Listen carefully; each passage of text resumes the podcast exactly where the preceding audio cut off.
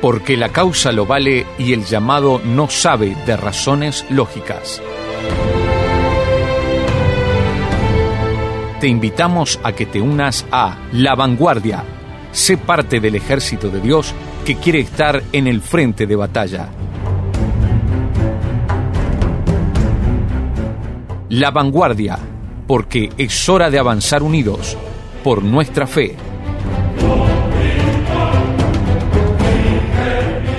Bienvenidos a un nuevo programa de La Vanguardia. Continuamos en este recorrido que hemos querido hacer juntos. Ustedes recuerdan que han participado en esta lista de héroes y hoy vamos a saldar una de tantas deudas. ¿eh? Vamos a tocar un personaje femenino y también una historia que tiene unos cuantos misterios. ¿eh? Sin dudas que ustedes también lo saben y también les garantizamos que hay uno que no es tan popular y que sin duda les va a explotar la cabeza. Pero basta de generar expectativas, acá hay que darle la bienvenida a quien hay que darle la bienvenida, las cosas tienen un orden, a pesar de que contamos la historia como queremos, pero el orden de las cosas importantes hay que mantenerlas. ¿Cómo estás, querido Emma? ¿Qué tal, David? Gracias por este nuevo espacio. y que ya no está nuevo. Que ya no está nuevo. pero alguno que a lo mejor se suma ahora y. Exacto, exacto. Vos sabés que dentro de nuestros oyentes hay gente que elige como quien va al súper, a la feria. Mm, no escucho José, pero escucho Jonás. Ah, bien los 300 de Ojedón no me gustan porque me gustan los 300 de Leónidas. Entonces, este, voy con Abraham y así, ¿no? Van, van variando. variedad, está bien. Obvio, y es la idea. Es nuestro trabajo generar la variedad de contenido y que bueno. Y que después el público elija. Que elijan, sin dudas. Y que también recomienden, ¿eh? Exacto. Y hay que ser muy agradecidos porque nos llegan varios saluditos y varios nos comentan que están recomendando esto, ¿eh? Y también sugieren nuevos programas, ¿no? Un saludo a nuestro querido amigo, hermano La Fe, oyente Abel, que siempre está siguiéndonos los pasos, ¿no? Inclusive nos aporta este comentarios y también sugiere programas. Un abrazo para él. A él le estuvo generando ruido el programa en el cual nosotros tocamos, que si mal no recuerdo, es el programa de José, en el cual mencionamos, no categóricamente, pero bíblicamente la Biblia se inclina ante eso, que es que Dios no tiene favoritos, ¿no? Este, pero bueno, podemos dedicarle un programa con Biblia abierta, ¿no? Ahí va, este, sí, sí, sí, tal cual. Para que vean que la Biblia también la abrimos, ¿no? que no solamente los mandamos a ella. Y bueno, ya para entrar en tema, basta de cháchara, dijera un amigo, ¿qué sensaciones te trae el personaje de hoy? La reina Esther, que tiene su propio libro. Exacto. ¿Qué lugar? Sí, ni más ni menos. ¿No? Ni más ni menos. Y también el desafío de que vamos a hablar de una dama. Exacto, exacto. La primer femenina, la, la, heroína que tenemos en la serie. Exacto. Entonces, bien, es, es un lindo desafío. Exacto. Pero hay mucho, hay mucho que sacar y sin duda es una historia preciosa también en cuanto a lo que Dios hizo en ese momento con a través de Esther y para el pueblo, para beneficiar al pueblo judío, ¿verdad? Exacto. Pero es un lindo, es un lindo programa. Nosotros sabemos varias cosas y bueno, ya estamos expectantes por empezar a desandarlas, ¿no? A contárselas de a poco y a nuestra manera, ¿no? Ver qué nos parece el personaje. Nos ubicamos, bueno, ya les comentamos en el libro de Esther, precisamente, ahí lo pueden ubicar, Antiguo Testamento, y acá vemos una época en la cual el pueblo judío estaba bajo esclavitud. Se encontraba bajo los dominios del rey Asuero, que era de Persia en aquel entonces, ¿no? Tenemos que bueno que dentro de todo ese palacio una mujer haya gracia delante de los ojos del emperador, ni más ni menos, ¿no? Y acá entra la historia de Esther.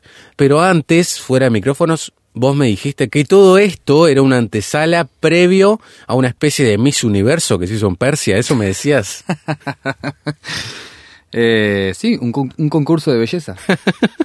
Podemos catalogarlo de esa manera. Exacto, dentro del palacio. ¿no? Exacto, sí. Eh, la historia nos relata un poco de que el rey en un momento se queda sin su reina y después... Eh, le habían roto el corazón, ¿no? Sí, y de una forma... Le habían tocado el orgullo más que nada. Cruel, claro. le habían tocado el orgullo al, rey, ni más ni menos, sabiendo que era un personaje, ¿no? Porque la vida ya nos cuenta que le gustaba ostentar eh, de su riqueza, de su poder, y en ese momento quiso ostentar de, su hermosa esposa, por lo que dice la Biblia, y la señora se, se negó. La reina Basti, la se reina llamaba Basti, la fulana. Eh, se negó a ir en presencia del rey y eso le bastó, le sacó la corona.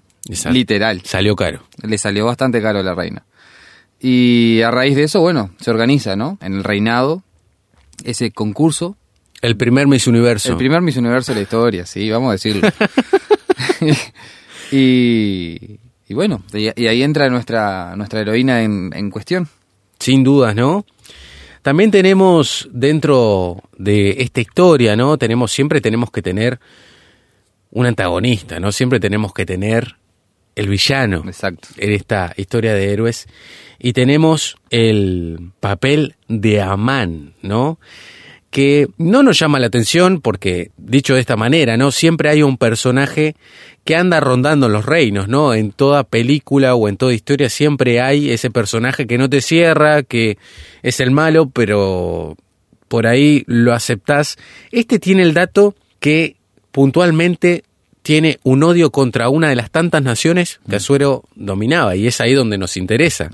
Porque en realidad si nosotros empezamos a analizar a los villanos de las historias, por lo general se caracterizan simplemente porque son malos y le llevan la contra al protagonista.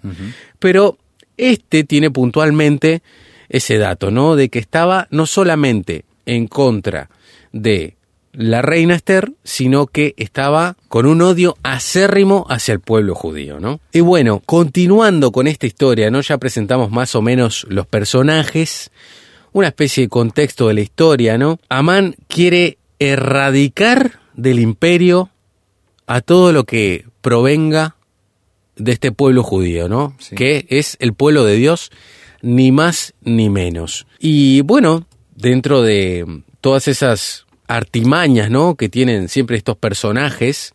Lo vemos también en la historia de Daniel, ¿no? Tratando de mm. manipular también al rey de la época para que hagan un edicto y que ese edicto termine favoreciendo sus fines. Mm. Y la reina Esther, querido Emma, no quería quedarse de brazos cruzados. Y acá un gran paréntesis, ¿no? Quiero meter un gran paréntesis haciendo alusión también a esos personajes, ¿no? Me hace pensar también, mencioné a Daniel, me hace pensar en un Nehemías, mm. ¿no? Que a pesar de ser cercanos a la órbita del rey, sienten esa carga en su corazón de su pueblo, ¿no? Ese sentido de pertenencia y de querer jugársela, porque si bien es cierto, seguramente ella también hubiera muerto por su ascendencia, ¿no? Por ser judía, capaz que por ahí, por ser la reina, podríamos decir que zafaba. podría ser, ¿No? Teniendo una relación tan cercana con el rey, capaz que, bueno, hacer la vista gorda, ¿no? Bueno, pero ella es la reina, es distinto. cabe destacar en esto, eh, ya que estamos, el hecho de que el rey amó más, o sea, o vio con mejores ojos a, a Esther que al resto, ¿no? El término de, estaban. de hallar gracia dentro de las demás, ¿no? O sea, tenía ya un favoritismo, entre comillas. tenía la eh, preferencia. un privilegio ah, de parte del rey. Otro que no nombramos, pero que es fundamental, es Mardoqueo. Exacto. Que él también juega un papel muy, muy importante en, en, todo este tramo, ¿no? En esta historia. Eh, es más, creo que la, cuestión más con Amán va más por, por la rabia que le empezó a agarrar a Mardoqueo que, que por la reina en sí misma, ¿no? O sea, Mardoqueo creo que fue su, el némesis. Exacto. Ahí, fue él el que, el, que puso la piedra en el zapato para, para Amán. Exacto, exacto. Es otro personaje que nos estaba quedando ahí, ¿no? Que es como si, a ver, voy a hablar con alguien que maneja a detalle este personaje, ¿no? sería el Alfred de Batman, Mardoqueo. y bueno, si querés ponerlo de esa manera. Sacando las distancias. Sí, sacando las distancias. Sí, sí. Algo así. Está ahí y es de, mucha utilidad, ¿no? Exacto. Es como ese apoyo que también tiene la reina Esther en este en esta historia, ¿no? Que en la vida de Esther es fundamental eh, el que Mardoqueo esté en el medio. Fue quien la crió, fue la que la llevó a ser una mujer respetada, de bien, etcétera, etcétera, ¿no? O sea, cumplió la función de sus padres. Entonces, obviamente que, es una persona muy importante en la vida de Esther en sí mismo. Así que es, es, muy importante el, personaje. Y bueno, no, hablando del villano, volviendo al villano, que también estaría bueno acá entre nos, capaz que alguna serie de villanos bíblicos, mirá que hay, ¿eh? Empezamos empezamos a buscar y hay, hay varios, más que interesante también su rol en la historia, ¿no? Mm. Pero bueno, acá tenemos a Amán, que corto de palabra no estaba, el hombre, era muy hábil, y convence al rey Asuero de mostrarle que el pueblo judío era un problema para el reino, ¿no? Lo pone en contra, le da ideas, y todo esto termina en que el rey Asuero termina haciendo un edicto, y ese edicto implica que nadie puede entrar a su presencia sin que él lo quiera, ¿no? Y esto es una jugada maestra de Amán, porque obviamente él sabía, estaba Esther y Mardoqueo en el palacio, y que eran judíos. Si ellos entraban, podían persuadir. Un detalle interesante o importante, que no es menor, obviamente, es el hecho de que nadie en el reino sabía que Esther era judía. Ni el mismo Amán que estaba proponiendo todo esto. Ni el mismo Amán, ni el rey, o sea, nadie.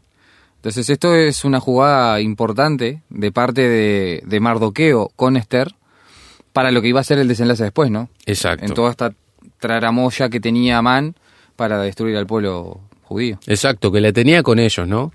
Y bueno, resulta que el rey Azuero termina sacando este dicto y dentro de esos detalles nadie podía entrar, ¿no? Y al que entrara sin su permiso, la quedaba, ¿no? Moría, sea quien sea, hasta una de sus esposas. No había distinción alguna. Mm. Si él no te llamaba, no podías entrar. Entonces, el plan de Esther, volviendo a este punto de sentir la carga por su pueblo, que no le importara, ¿no? Y vos, ¿y qué dato el que nos estás otorgando? Porque, con mayor razón, si nadie sabía su procedencia, ella podía asegurar su vida. Por ahí capaz que salvaba a Mardoqueo, que era su, su pariente, ¿no? Lo mm. protegía y después mucho más, ¿no? A lavarse las manos. Tenemos el caso de Nemías, ¿no? El copero del rey, que también sentía carga por su pueblo, que estaba mal. Mencionamos a Daniel, que también era un hombre que supo estar dentro de los palacios y tener esos lugares de influencia, ¿no? Que Dios mismo también lo sabía todo esto, ¿no? Por algo estaban en esos lugares. Bueno, José mismo, ¿no? Que lo vimos hace poco. También José mismo. Que lo mencionamos también. Y bueno, resulta que el plan de Esther era ayunar y pedir a todos sus cercanos que también pidieran por ella y ayunaran y que sea lo que Dios quiera, el famoso que sea lo que Dios quiera, dicen tanto creyentes como no creyentes, que sea lo que Dios quiera y resulta que ella termina hallando gracia delante de los ojos, ¿no? De este de este rey. ¿Qué término el hallar gracia delante de los hombres, no? Muy mm. repetitivo en la Biblia. Sí. Y hasta el día de hoy mismo entre nosotros, no lo usamos de esa manera. Exacto. Pero tratar de buscar el favor de siempre están en, los alrededores, ¿no? Eh, con esto de, de, Esther hay, varias cosas que, podríamos decir, obviamente. En el medio de esto, el, hecho de que para llegar a este punto de presentarse de vuelta ante el rey, había pasado tiempo. Exacto. O sea, ya había un no fue hoy, hoy está el edicto, mañana voy. Exacto. Ya había pasado un tiempo, no sabemos cuánto, pero hacía tiempo que ella no se presentaba, que el rey no la llamaba, o sea, no tenía ese favor. Exacto. Entonces fue todo el riesgo de decir, bueno, me, la juego y a ver qué pasa. ¿no? La cosa en el reino está complicada, no es llegar y entrar. Exacto. Eh, el rey no me llama hace tiempo, ella lo dice, se lo dice a, los que estaban con ella. Tenía varias esposas y concubinas, o sea, no es que estaba Esther y nada más. Exacto. Que debe ser, no lo dice la historia, pero si queremos jugar un poco a la teleserie, a la novela, ¿no? Ya un hombre con un corazón roto, ya capaz que su relación también en cuanto a la reina, ¿no? Ese mm. rol femenino en su, en su reino, capaz que era bastante más frío también, ¿no? La confianza la, retiró, vaya uno a saber. No era simplemente entrar, ¿no? Sí, sí, sí. Pero bueno, hablando de novelas, de teleseries, de tramas, de dramas, ¿te parece si dejamos pensando en la gente luego una pausa y seguimos con esto? Vamos. No tienen idea de lo que se les viene. Nada. Si quieres comunicarte con nosotros, por favor envíanos un mensaje de WhatsApp a través del número signo de más 598 91 610 610. Conéctate con nosotros a través de nuestra dirección de Instagram. Encuéntranos como La Vanguardia-RTM.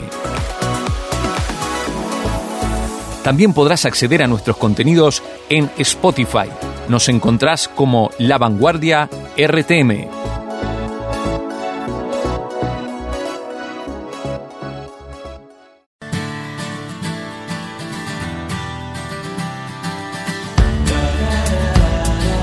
Estás en La Vanguardia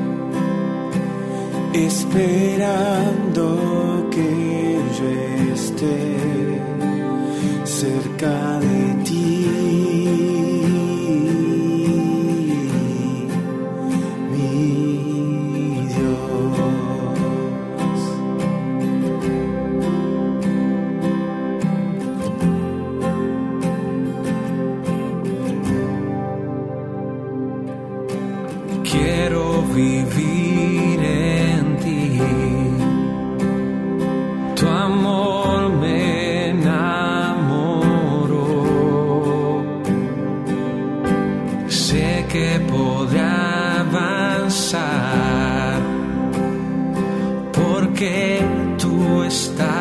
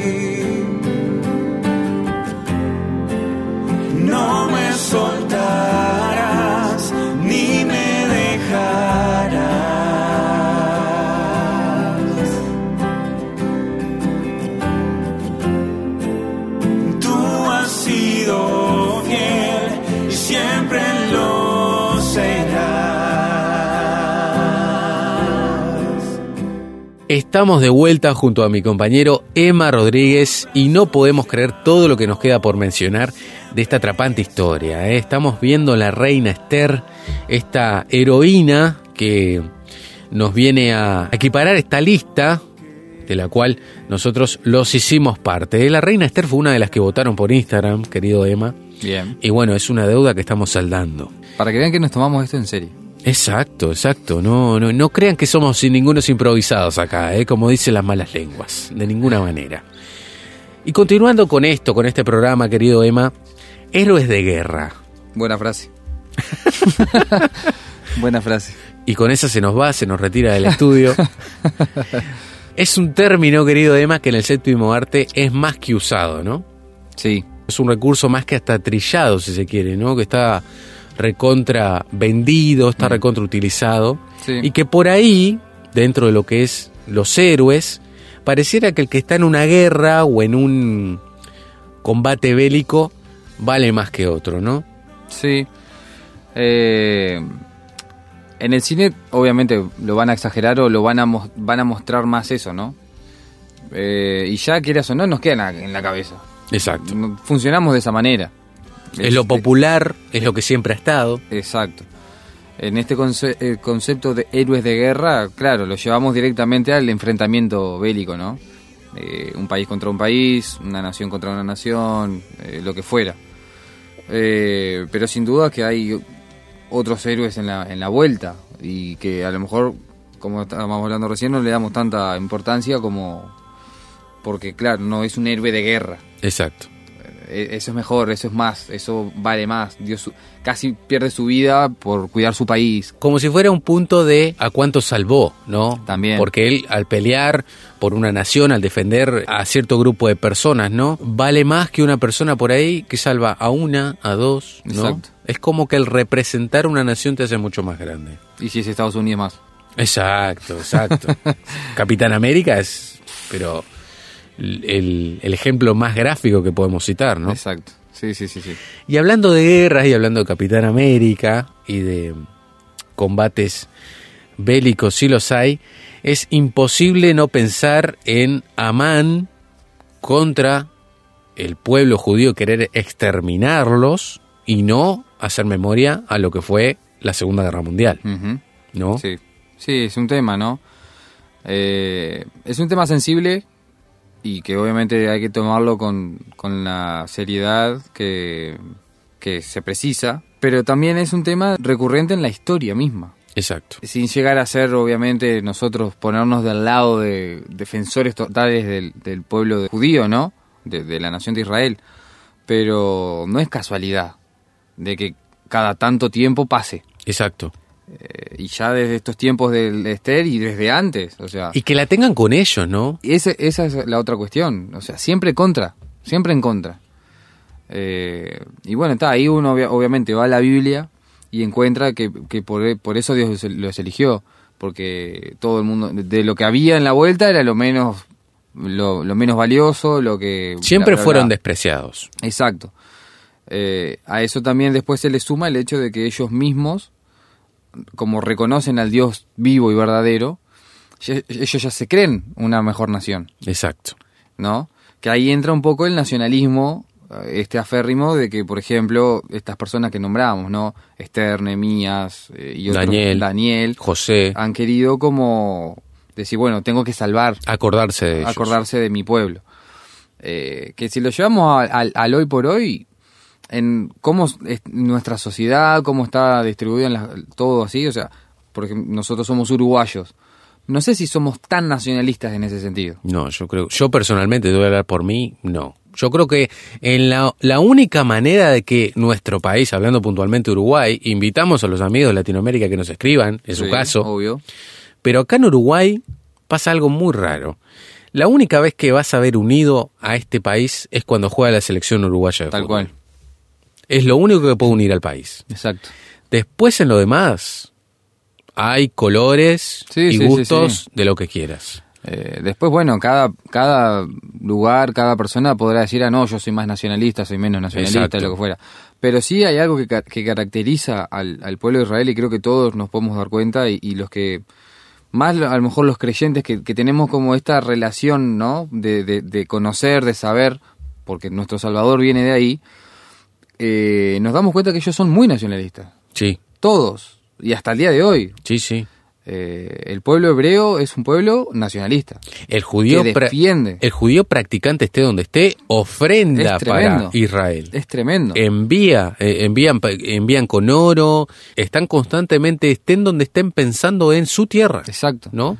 Y, y nosotros no somos así, tanto por lo menos. A lo mejor alguno, alguno que haya vivido en otro país o, o, que esté viviendo en otro país, o un uruguayo que esté en otro país, se puede acordar de, del paisito, ¿no? Como se le dice. Claro pero no, no, estamos todo el tiempo recordando o diciendo, ah, mi Uruguay querido. Acá es un grado fuerte, ¿no? Acá hay un vínculo que trasciende donde estés y la situación, ¿no? Inclusive estamos hablando de que fueron esclavizados, ¿no? Fueron parte de dominios de otros imperios y a pesar de eso, aunque costara caro, mm. porque no es fácil mostrar este signos de independencia entre comillas, ¿no? Fuiste conquistado, tu tierra quieras o no, ya está, ya fue. Pero a pesar de todo eso ha trascendido generaciones y generaciones. Exacto. ¿No? En guardar la ley, en guardar los mandamientos, en guardar, eh, preservar algo de, de, lo que Dios les, les dijo que tenían que preservar, ¿no? Más allá de que hoy por hoy, después que vino Jesús, obviamente ellos siguen esperando al Mesías y, todo lo que ya sabemos. Pero siguen guardando muy, muy fielmente eh, esos mandamientos. Digo, entonces eso también creo que es, parte de lo que los hace como siempre volver, ¿no? Como siempre estar ahí atentos, recordando lo que lo que hacían. Bueno, mismo todo el tema de las festividades que tienen, que están todas en la Biblia. Esta justamente, esta historia originó una, ¿no? Exacto. La fiesta de Purim. Exacto. Entonces todo eso se fue pasando de generación en generación hasta, hasta hoy y se va a seguir pasando hasta que hasta que se termine. Hasta que Cristo venga. Hasta que Cristo venga o se termine. Y diga, se terminó la fiesta. Exacto. Digo, entonces, eh, por un lado eso, o sea, el odio del mundo en contra de ellos siempre, no es ponerlos de víctimas tampoco, no es tampoco ponernos del otro lado y decir, ah, no, esto es así, punto. Eh, pero sin duda que obviamente está todo, todo en la Biblia de, de, lo que iba a pasar, de lo que va a pasar. Cómo va a terminar la cosa también, no con, con el pueblo judío y todo y demás. Pero sin duda que ese nacionalismo es para sacarse el sombrero, me parece. Sin duda, ¿no? Y el nacionalismo bien aplicado, ¿no? Exacto. Que también Dios le llama la atención en su momento, ¿no? Y que también a Dios hay que dejar en claro esto, ¿no? Ese nacionalismo eh, exacerbado que lleva al desprecio por otros pueblos como ellos tuvieron en su momento. Jesús los corrigió en eso, mm. ¿no? Cómo trataban a los samaritanos, cómo este, se creían superiores al resto, cuando vino Cristo les dejó claro que esa no era la forma de proceder, ¿no? Más allá de que fueron escogidos, como vos bien dijiste, la elección de Dios fue un pueblo que era despreciado ya de por sí, desde los inicios del ser humano, ya ellos eran despreciados y no fueron elegidos necesariamente por sus lindas cualidades. Mm. Eso está más que claro. Dar la vida si es necesario es la finalidad del héroe. Cuando lo pensé, pensé que lo tenía más claro esto, pero no lo tenía. Ahora ya no. No, no, no. Eh, y no sé, depende de la situación a lo mejor. No sé si es el fin. Claro, capaz que la formulé mal, pero te lo propongo en un sentido de que está dentro de, lo posible. es inconcebible un héroe que no esté dispuesto a dar la vida. A dar su vida, exacto. Y creo que, eh, o sea, creo que todo gira en torno a, a, esa posibilidad. O sea, el, el, héroe creo que lo tiene claro. A ver, hablando, lo que a mí se me viene más en la cabeza es el hecho de los héroes que, conocemos nosotros de, la ficción, ¿no? Exacto. Eh, llevándolo a ese punto, creo que tanto los de Marvel o DC tienen claro que, que, si ellos tienen que morir por el bien de la, del mundo, de la ciudad, de, lo que fuera, lo van a hacer. Digo, y, y, eso es lo que los, los también los, los catapulta, ¿no? Los lleva a un nivel mucho superior al resto de las personas. Porque en este caso, Esther lo tenía claro, ¿no? Y sí. No es que ayunó para ver si le torcía la mano a Dios y decir, no, voy a ayunar y orar y Dios me va. No, si tengo que morir, lo lamento, por lo menos lo intenté. Sí. Eso es lo que vemos en esta historia, ¿no? Nemías. Con Nehemías. Con, con Nehemías pasa exactamente lo mismo. O sea, él siendo el copero del rey, podría, estando del lado de, que estaban siendo también gobernados, ¿no? Exacto. El pueblo hebreo y todo eso. El rey perfectamente le, podría haber dicho, ta, quédate con tu tristeza nomás, muchas gracias, pero no, te vas a ningún lado. Ofenderse. Y él se la jugó también en, en, decirle, necesito esto, pa, pa, pa, pa, Que hay que diferenciar que ser cercano no significa ser confianzudo, ¿no? Exacto. Estar ahí trabajando, ser, eh, trabajar dentro de, de esa cercanía, si se quiere, del día a día, no te daba derecho a proponer cosas, ¿no? Estamos claros. Para nada. Estamos claros. Por eso el detalle de, de Nehemías, que es, es muy interesante, es muy bueno, el hecho de que él, el versículo dice que él oró y habló. Entonces ahí fue la, la diferencia. Exacto. Detalle no menor, que ahora que estamos con Esther, justamente, en ningún momento se nombra a Dios. Exacto, ese es el dato más famoso de este libro. En ningún momento se nombra explícitamente a Dios. Exacto. Otro dato, querido Emma, es que hasta el momento su autor es desconocido. Aunque la tradición nos dice que pudo haber sido el mismo Mardoqueo, ¿no? Esto dice mucho porque que no se encuentre Dios, ¿no? Textualmente, de manera textual, obviamente, estas situaciones, sobre todo las que terminaron en el final feliz que todos conocemos, fueron guiadas por Dios. Obviamente. Este, la búsqueda de ayuno y oración no era a la nada, ¿no? Son prácticas que obviamente hacen parte de la búsqueda de Dios. Pero el hecho que lo haya escrito Mardoqueo como se cree, a pesar de que es una versión no oficial, puede darnos a entender de que, bueno, querían dejar un registro de todo lo que pasó, pero manteniendo la cautela del momento, ¿no? El hecho de, este, como vos bien decías, capaz que, no sé, en, esas épocas no había mucha confianza, digamos, ¿no? Sí, tiene sentido. Pero bueno, avanzando en este tema, que el tiempo ha avanzado, me quedé un poquito pensando, ¿no? En el paralelismo del héroe y el mártir, ¿no? Alguien que muere por otro es catalogado por mártir o por una causa, ¿no? Pero no de héroe. Capaz que tenemos también catalogado al héroe, ¿no? Más asociado a la ficción, más asociado a, a que haga algo grande.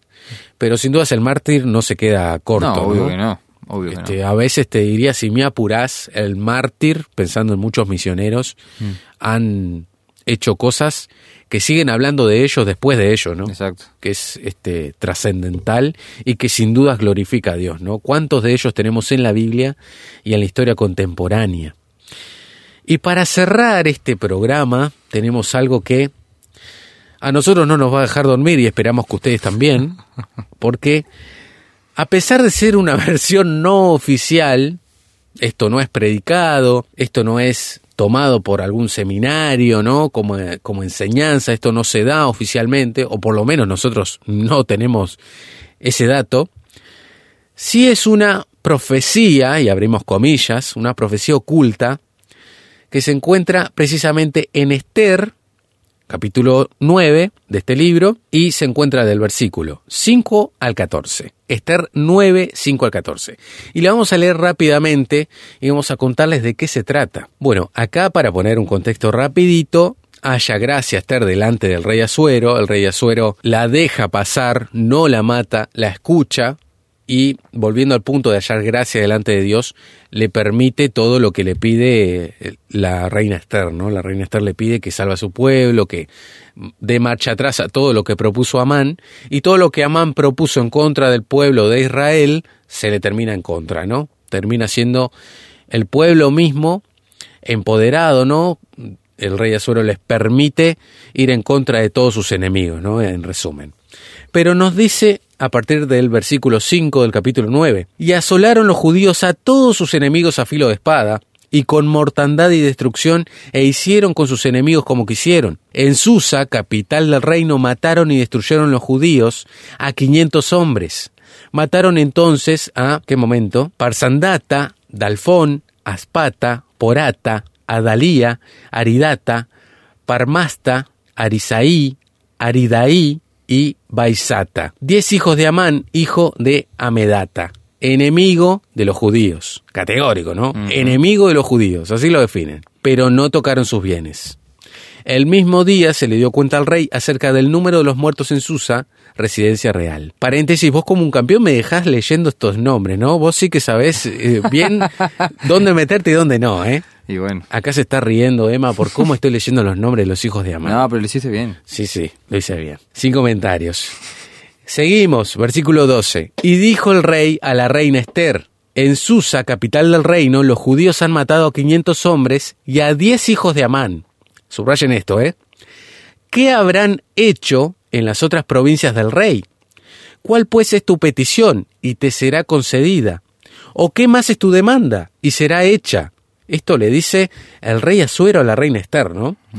Y respondió Esther, nos dice el versículo 13, si place al rey, concédase también mañana a los judíos en Susa que hagan conforme a la ley de hoy y que cuelguen en la horca a los diez hijos de Amán. Y mandó el rey que hiciese así.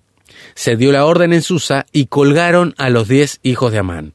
Y los judíos que estaban en Susa se juntaron también el catorce del mes de Adar y mataron en Susa a trescientos hombres, pero no tocaron sus bienes. Después sigue con la fiesta de Purim, ¿no? Lo que ya habíamos nombrado, que esto hace alusión a este evento, ¿no? En el cual ellos celebran la liberación de este exterminio fallido, si se quiere, que hubo en contra de ellos, ¿no?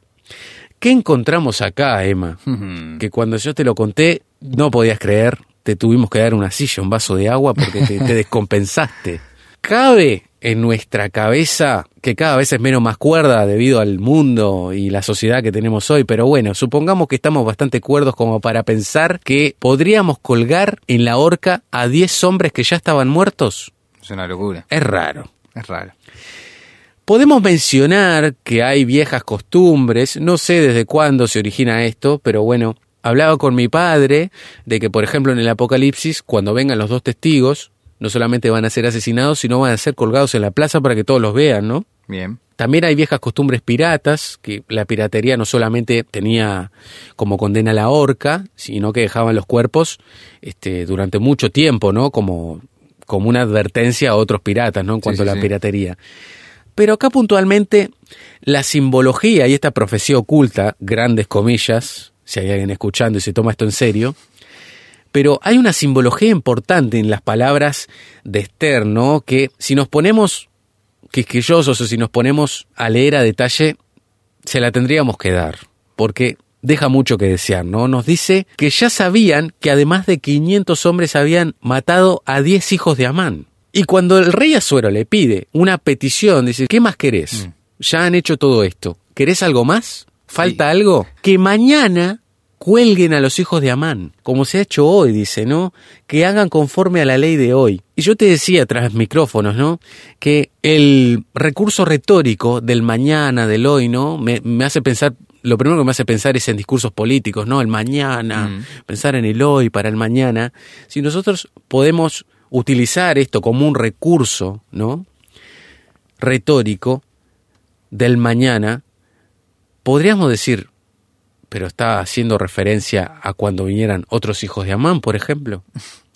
A esto hace referencia a esta profecía, ¿no? Grandes comillas, volvemos a repetir. ¿Y dónde encaja esto? Porque ustedes que están escuchando seguramente dicen, bueno, sí, se terminó dando otro holocausto judío. ¿No? Eso se dio, se terminó dando. Fue algo que fue puntualmente contra ellos. Pero hay otros datos que hacen más ruido en cuanto a esta profecía. Y son datos que terminan dándoles la razón, y queremos darle comillas a esto también, a los que creen en esta postura en que acá en este capítulo Esther nos deja una profecía en el cual ese mañana no solamente hablaba del mañana colgar a los hijos de Amán a los cadáveres, si se supone que ya estaban muertos, sino que hablaba del mañana de manera retórica, como vengo diciendo, ¿no? Haciendo alusión a otros hijos de Amán que quieran exterminar al pueblo de Israel. Y como dato, o prueba, mejor dicho, que es lo que nos deja por ahí meditando en esto, ¿no? Tenemos que remontarnos a los famosos juicios de Nuremberg, que esto tiene de fecha el 16 de octubre de 1946. Ya Alemania había sido derrotada, habían sido vencidos por los aliados y bueno, decidieron los aliados hacer un juicio, no matarlos como era la iniciativa popular, luego capturar a todos los nazis, no, decidieron juzgarlos como correspondía. Resultaron 24 de ellos, de los altos cargos, de los principales generales, de los que estaban involucrados en, todo, en toda esta barbarie, ¿no? en todo este disparate que fue el holocausto, decidieron juzgar a 24, los ausentes se habían suicidado, y de mi parte yo voy a hacer grandes comillas porque es todo muy raro, hasta el día de hoy se discute si de verdad Hitler se suicidó, si Goebbels se suicidó, qué pasó con los cuerpos, si ustedes van a la historia, van a los datos, todavía es todo muy dudoso. Luego de un tiempo los vieron a varios en Buenos Aires, ¿no? Hay cosas raras ahí en la historia que, bueno, ¿qué es lo que nos enseñan a nosotros en nuestros lugares de estudio? Y nosotros ponemos lo que nos preguntan, pero hay mucha duda al respecto, ¿no? Pero bueno, volviendo a esto, los juicios de Nuremberg terminaron juzgando a 24. De estos 24, solo 12 fueron sentenciados a la horca. Si hacemos matemáticas, los hijos de Amán eran 10, pero paciencia. De esos 24, 12 quedaron exentos de la horca, zafaron, si se quiere. Varios de ellos a cadena perpetua, murieron en la cárcel, y otros de ellos con penas de 15 años y 20. De estos 12, uno de ellos fue juzgado sin estar, juzgado en ausencia. En la vida vi que juzgaran a alguien sin estar en, la corte, sin estar preso. Sí, sí, sí. Pero bueno, lo juzgaron a la horca. El día que encontraran a Borman, tenía que ser colgado. A la horca. Rarísimo, pero bueno, una de las tantas cosas que hicieron en esa época que sigue dando que hablar. Quedan 11. Después tenemos el cuerpo de Heman Göring, encontrado en la celda, que se suicidó consumiendo cianuro. Nadie sabe cómo llegó el cianuro a la celda, pero bueno, se suicidó antes de ser ahorcado y las matemáticas nos dan 10. 10. Los que fueron ahorcados, sentenciados a la horca de esos 12, fueron 10 alemanes. Juzgue usted. Las pruebas están arriba de la mesa. A las pruebas me remito. Insistimos, no más allá de que nos riamos y que pongamos comillas todo el tiempo, es algo que sin dudas no es oficial, es una interpretación, pero nos da algo de color a esta historia, ¿no? Que sin dudas hay paralelismos, no podemos negarlo, y sin dudas que fue algo de lo cual varios judíos tal vez en aquel momento recordaron en esa época, ¿no? De pasar esa persecución, esos maltratos, esos abusos constantes que llevó al asesinato de millones de personas simplemente por pertenecer a una nación. Varios de ellos tuvieron que recordar en estos tiempos esta historia de la reina Esther, ¿no? Sí, sí, tal cual, sin dudas. Eh, como vos decías recién, más allá de todo eh, esta... Eh, ¿Cómo es que se dice? Eh, de estas comillas que ponemos, ¿no? A, esta profecía oculta que se dice que, esconde el libro de, Esther. Ahí va, sí. Eh, sin duda, el libro en sí nos deja muchas enseñanzas en cuanto a, muchas cosas. Eh, sin duda, parándonos en un momento específico de la historia, Dios queriendo usar a, a una mujer para salvar a una nación. Que no es poca cosa. No obviamente. Eh, entonces, eh, la valentía de la, de, la, reina Esther, su determinación, eh, su, su, entrega, por decirlo así, al, a, la causa, ¿no? El, ser sabia en escuchar a, a, Mardoqueo también, porque Mardoqueo en una, en una, en una de esas veces que, qué va a pasar, qué vamos a hacer, lo que fuera, eh, él como que le llama la atención, dice, no te olvides de, tu pueblo, o sea, y ahí ella reacciona, ¿no? Eh, entonces hay, varias cosas que sí podemos sacar que nos sirven para nuestra vida en particular. Vos dijiste varias veces el hecho de hallar gracia.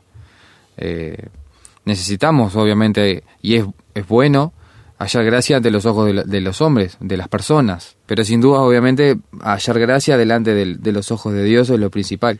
Sin duda que es una historia muy linda, que está bueno dos por tres poder leerla, dos por tres como traerla de vuelta para refrescar la memoria y ver, primeramente que Dios es un Dios que no se le olvida nada, es un Dios soberano totalmente, y por más que en este libro no se lo nombre literalmente, se ve su obrar totalmente, y, eso por sobre todo.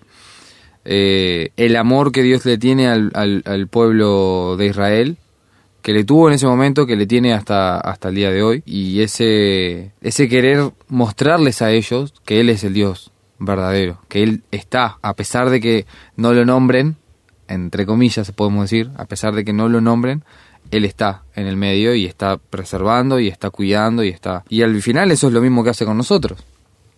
¿Cuántas veces nosotros también no nombramos a Dios en, en ciertas situaciones de nuestra vida, pero vemos que Él está cuidando, Él está en el medio, Él está proveyendo, Él está haciendo, se está moviendo, lo que fuera. Eh, y todo eso nos, nos, lleva siempre a, la misma a la, misma conclusión, ¿no? Que, que Dios está. Eh, Dios está. y está, no nos podemos olvidar de eso.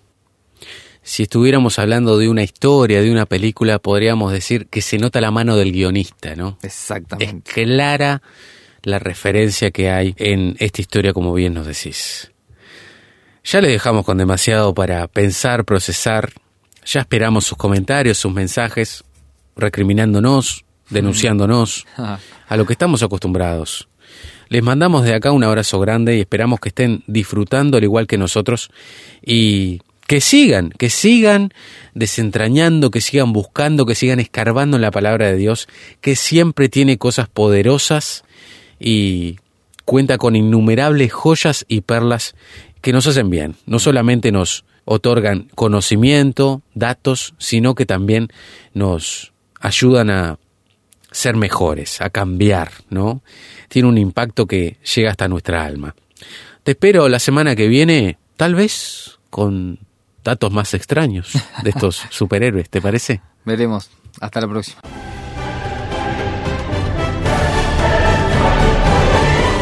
Esto ha sido todo por hoy, pero te esperamos en una próxima ocasión para equiparnos y animarnos mutuamente en un nuevo programa.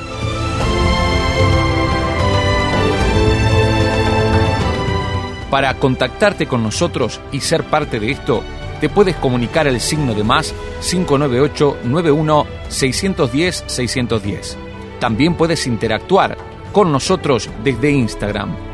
Búscanos como La Vanguardia-RTM.